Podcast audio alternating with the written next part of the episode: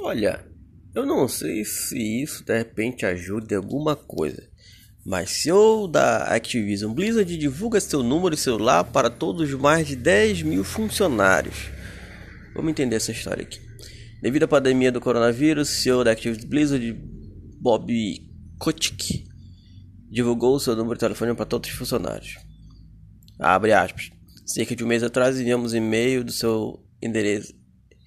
Enviamos o e-mail do seu endereço de e-mail com o número do telefone e incentivamos todos os funcionários que têm preocupação relacionada a seus cuidados com a saúde e apenas tratarem em contato comigo diretamente, disse Kotick, a backkick da CNBC.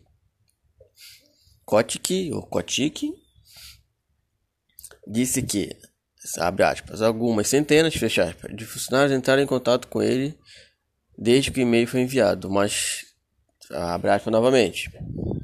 Mas temos sorte, até agora poucos tiveram teste positivo para a Covid-19, fecha aspas. Ele também alegou, aliás, ele também elogiou o trabalho do Departamento de Recursos Humanos da Activision Blizzard. Abre aspas novamente. A equipe trabalha 24 horas por dia, sete dias por semana, desde que começou a trabalhar em casa, em nossos escritórios na China e na Europa, para garantir que, esteja, que estejam disponíveis para os funcionários e suas famílias. Uh, tá, mas só para. Uh, só para. Ele testou positivo? Não entendi. Acho que não, foi só pra coisar, né?